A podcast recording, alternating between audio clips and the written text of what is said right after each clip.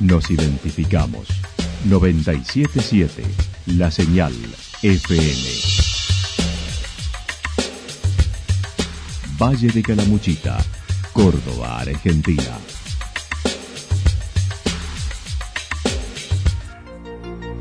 El más completo resumen de las noticias de la región, encontralos todos los días a las 12 y 30, a las 16 y a las 22 horas. Panorama de noticias. Por la 977, la señal FM nos identifica también con las noticias.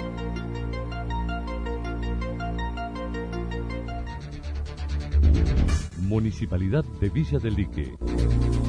Una forma de vivir. Gestión Ricardo Zurdo Escole.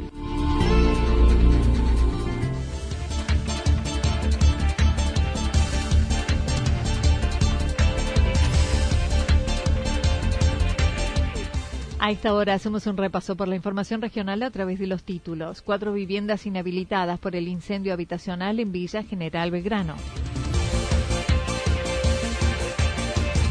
Desde Villa Rumipal reclaman ayudas y fechas para retomar el turismo.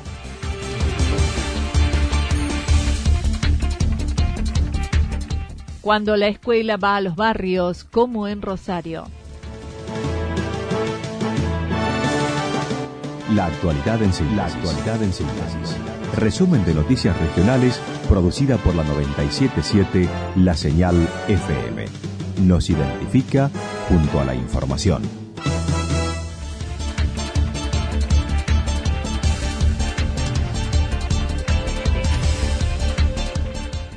Cuatro viviendas inhabilitadas por el incendio habitacional en Villa General Belgrano. El sábado a la madrugada en Villa General Belgrano, la planta alta de un complejo habitacional en barrio Villacal sufrió un incendio.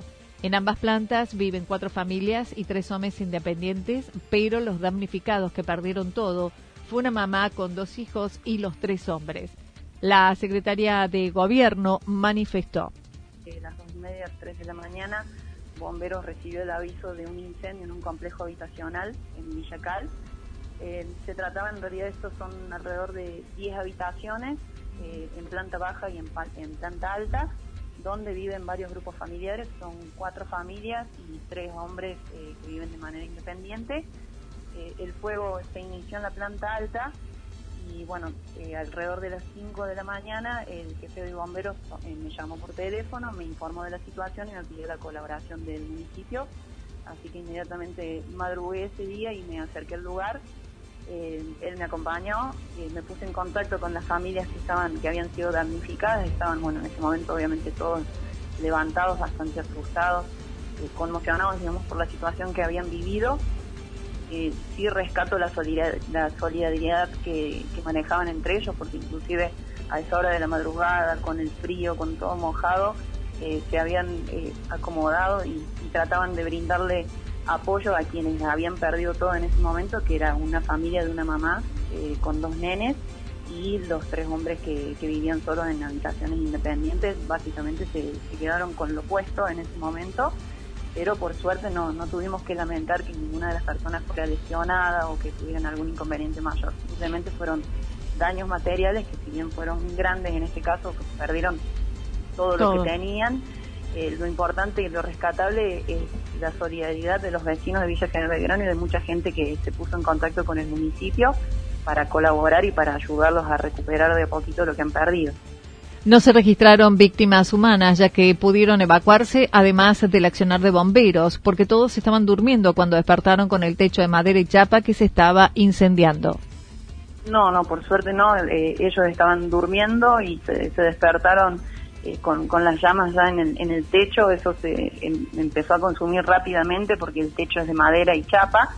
Eh, pero reaccionaron muy rápido, los bomberos también llegaron, atendieron rápido la emergencia y pudieron descender por una escalera porque la zona de la escalera que utilizan normalmente ya estaba tomada por el fuego, pero por suerte pudieron descender por el otro lado y como le digo, entre ellos mismos se ayudaron y bajaron rápidamente y pudieron salir del lugar. Cintia Brasca comentó el sábado el edificio fue verificado en su estructura y se dio tranquilidad a los habitantes de planta baja, no así planta alta que quedó inhabilitada. No, a primera hora de la mañana hicimos verificar la estructura con un ingeniero, eh, corroboró que todo estaba en condiciones de habitabilidad, por lo que le dimos tranquilidad a las familias que se encontraban allí en la planta baja. La planta alta sí no está en condiciones de ser habitada. La mamá con los dos nenes ya se reubicó en otra propiedad donde están más cómodos y con mejores eh, servicios o comodidades. Y eh, hay un muchacho, eh, un señor de 39 años, que en principio lo habíamos tenido que derivar al CETIA para controlarlo más cerca porque había inhalado mucho humo y no estaba saturando bien oxígeno, así que para estar tranquilos lo, trasladamos al CETIA y, lo siguieron más de cerca los médicos que se encuentran allí. Bien. el resto de las familias, las que están en planta baja, pueden estar viviendo con tranquilidad porque a nivel edilicio, digamos, no hay riesgo y sí nos abocamos a ayudarlos de igual manera porque las condiciones en, que viven son bastante vulnerables. Entonces, aprovechamos, digamos, toda la ayuda que recibimos para, para ayudar no solo a quienes perdieron las cosas, sino también a quienes se encuentran viviendo. Destacó la solidaridad de la gente que colaboró con los que perdieron todo.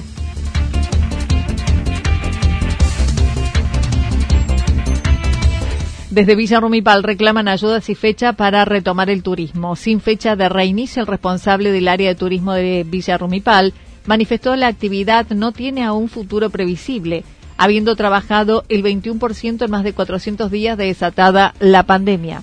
Sin un futuro cercano, cierto, previsible. Eh, estamos a punto de, de cumplir 450 días del comienzo de las restricciones, eh, lógicamente derivadas de, esta pandemia, y el turismo de la provincia de Córdoba solamente ha trabajado el 21% de su totalidad en términos nacionales. Eh, con las economías regionales arruinadas, no hace falta eh, explayarme mucho en esto, todos los que vivimos en Calamuchita sabemos de qué se trata el turismo, eh, con una cuestión muy complicada con respecto al recurso humano, que va a estar acéfalo en relación a la actividad, cuando salgamos a buscar un mozo, un ayudante de cocina, eh, un recepcionista, eh, esa materia prima que teníamos en recursos humanos no va a estar, lógicamente porque han buscado otro trabajo o han conseguido otro trabajo o se están dedicando a, otra a otra actividad hoy por hoy eh, las ayudas que nunca eh, eh, llegaron. Rumipal ha recibido al menos el menos del 30% de, de los establecimientos, de los 150 establecimientos que tenemos en Villa Rumipal, ha recibido algún tipo de ayuda de la provincia o, de la nación. sí, estuvo el Estado municipal ahí presente con la disminución de tasas, Facundo Suárez dijo no entender cómo hay provincias que se están preparando para las vacaciones y que ya se encuentran trabajando con turismo. Eh, Rumipal ha recibido al menos eh, el menos del 30% de, de los establecimientos, de los 150 establecimientos que tenemos en Villa Rumipal, ha recibido algún tipo de ayuda de la provincia o, de la nación. Eh, sí, eh, estuvo el Estado municipal ahí presente con la disminución de tasas y, habilitaciones, entre otras. Eh, los juicios laborales que están llegando al sector también fogoneados por los sindicatos. Bueno, hay una serie de, cuestiones que agravan aún más la situación en Córdoba. Mientras tanto, no descartó la necesidad de pensar en un pasaporte sanitario. Espera que julio se pueda volver a trabajar, aunque sea para la provincia de Córdoba, señalando nuevamente en esta ocasión el turismo no contagia. Sí, es una esperanza y espero que así sea. Eh, le vuelvo a decir, eh, eh, después de, Semana Santa a, la fecha no se ha trabajado. y hoy por hoy, más allá de, los costos que significa poner en marcha un establecimiento, y hoy vemos que la gastronomía de a poquito va acrecentando o, va sumando un poco al sistema turístico provincial eh, y saliendo de ese ahogo que han estado, eh, yo creo que, es necesario tener hoy por hoy una, una eh, un receso invernal turístico, al menos para la provincia de Córdoba, Anita. nos cambia el humor, nos cambia el bolsillo eh, cambian las economías regionales con un poquito de apertura al turismo, eh, que al día de hoy sabemos, soy eh, partidario de, ellos que piensan que el turismo no contagia, Anita. Mm. Eh, lo vimos en plenas vacaciones de estivales, con, los números que, se arrojaban en el fin de semana más importante que tuvo el turismo en Argentina, como fue el fin de semana de carnaval. ¿Es otra historia ahora? Es otra historia ahora. Suárez dijo no hay comunicación oficial por parte de la Agencia Córdoba Turismo sobre la apertura de actividad, a la vez que destacó la implementación de los programas previaje 2 y 3 del ámbito nacional, aguardando un calendario de habilitaciones. Eh, eh, no estaban legalizados o no, no, no tenían una economía eh, formal. yo creo que el golpe ha sido muy fuerte eh, y espero que eh, Córdoba eh, revea algunas posiciones en cuanto a, la estrategia que lleva adelante en términos turísticos y, esperando lógicamente a través del Ministerio de Turismo de la Nación, creo que va a ser acertado. Esto de lo que es el previaje 2 y el previaje 3, como para salidas de, para escapadas de fines de semana, yo creo que lo van a alargar por lo que estuve leyendo, yo creo que en esta semana o la próxima eh, tiene que salir y después un previaje 3 para lo que es ya metido ya en temporada verano y posiblemente para hacer para transformarnos nuevamente en un país receptivo eh, en cuanto a turismo.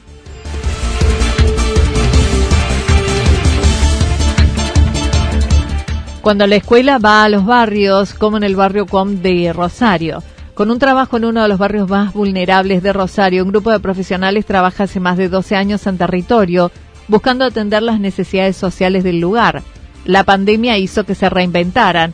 Hace un año y medio constituyeron la asociación Fijando Miradas y una de las actividades es la Escuelita Rodante.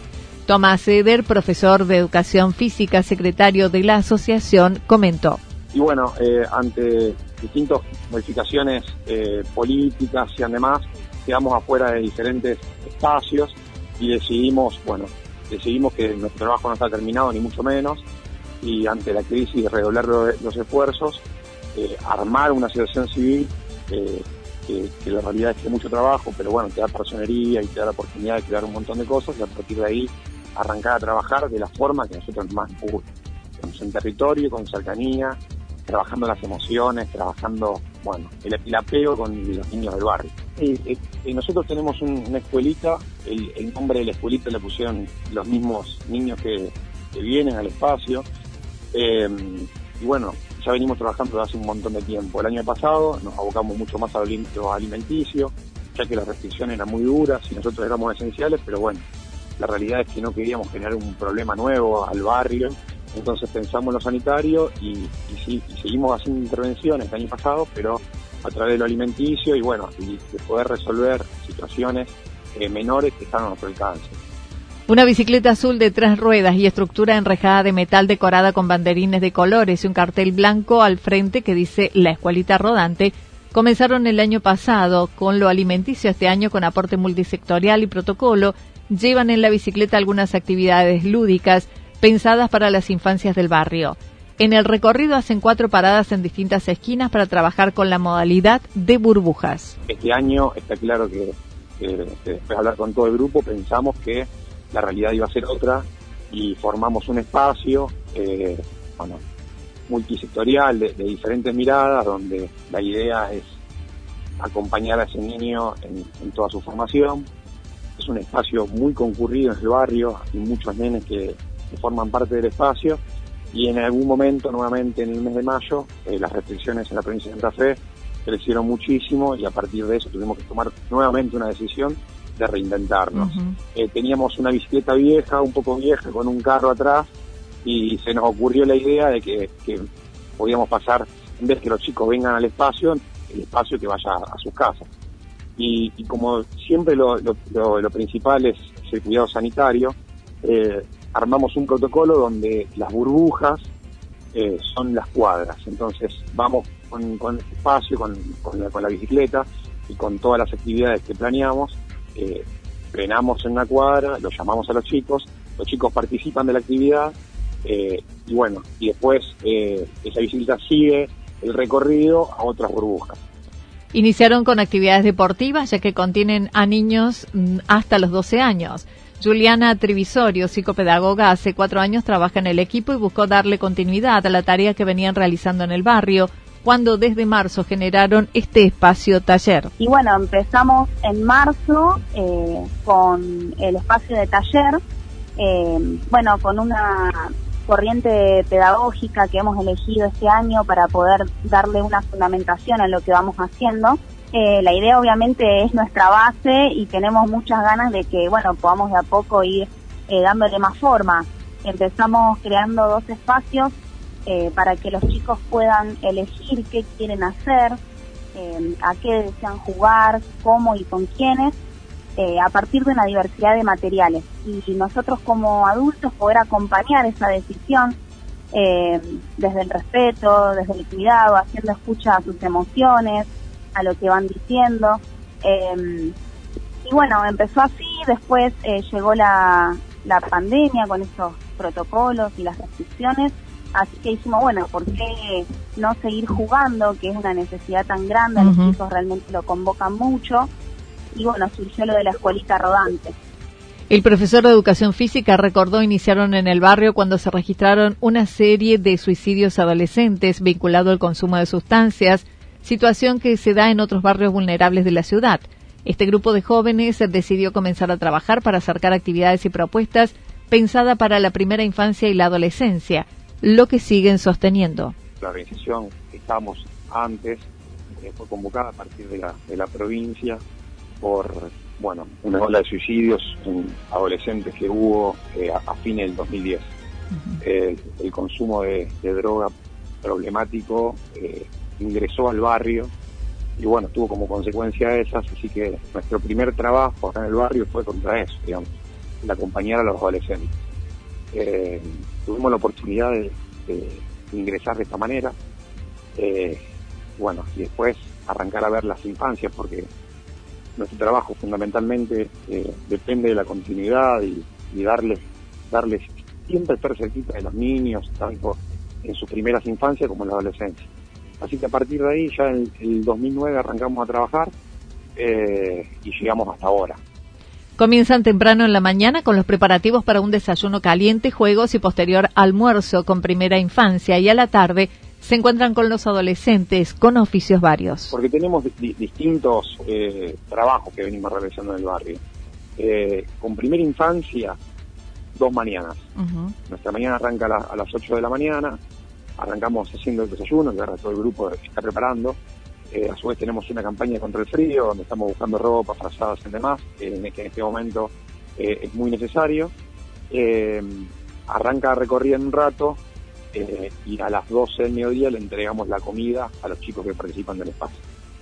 Ahí termina, digamos, nuestra jornada laboral, está claro que es, bastante larga y muy productiva.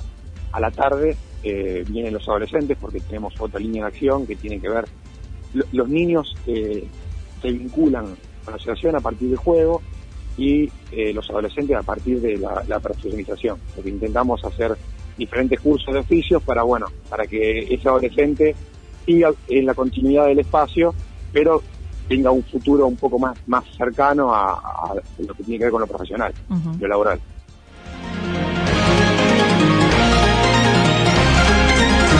Toda la información regional actualizada día tras día. Usted puede repasarla durante toda la jornada en www.fm977.com.ar. La señal FM nos identifica también en Internet.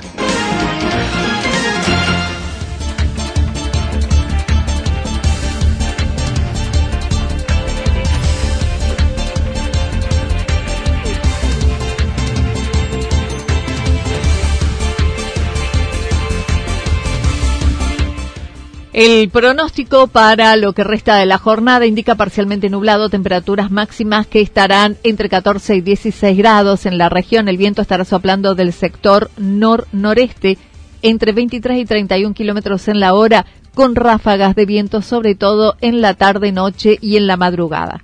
Para mañana miércoles anticipan mayormente nublado, luego parcialmente nublado en la tarde, continuará el viento en la madrugada y luego en la mañana entre 23 y 31 kilómetros en la hora. Las máximas entre 18 y 20 grados, las mínimas entre 4 y 6 grados. Datos proporcionados por el Servicio Meteorológico Nacional. Municipalidad de Villa del Lique. Una forma de vivir. Gestión Ricardo Zurdo Escole. Lo que sucedió en cada punto del valle. Resumimos la jornada a través del informativo regional en la 977. 977 La Señal FM.